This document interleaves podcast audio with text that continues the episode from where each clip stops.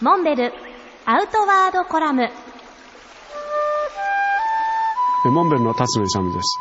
今週も韓国のお話をしたいと思います。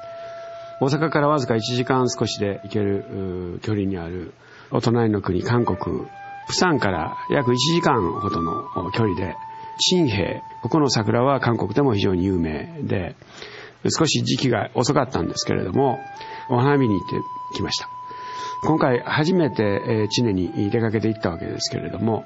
まだまだ桜は5分ぐらいのお花が残っていました。陳平の桜を楽しんだ後、翌日、それからさらに1時間少し北に走ったところにある慶州。慶州は、さしずめ日本で言うと、奈良や京都といったことの趣のある、非常に落ち着いた町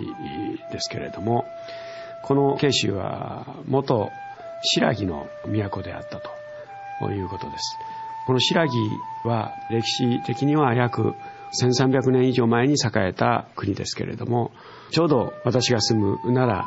良の1300年という歴史と思い合わせれば、ちょうどその頃に奈良の都、そして飛鳥や斑鳩のそういった文化との大いなる関わりを非常に感じました。韓国旅行の一つの楽しみは食べ物でもあるわけですけれども、特にこの慶州の郊外にある有名なレストラン、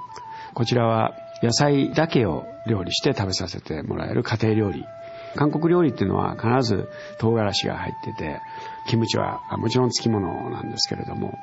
意外とこの野菜専門の家庭料理は日本の味に近い割とまろやかな味でお腹いっぱい楽しむことができました。またぜひ今度は秋の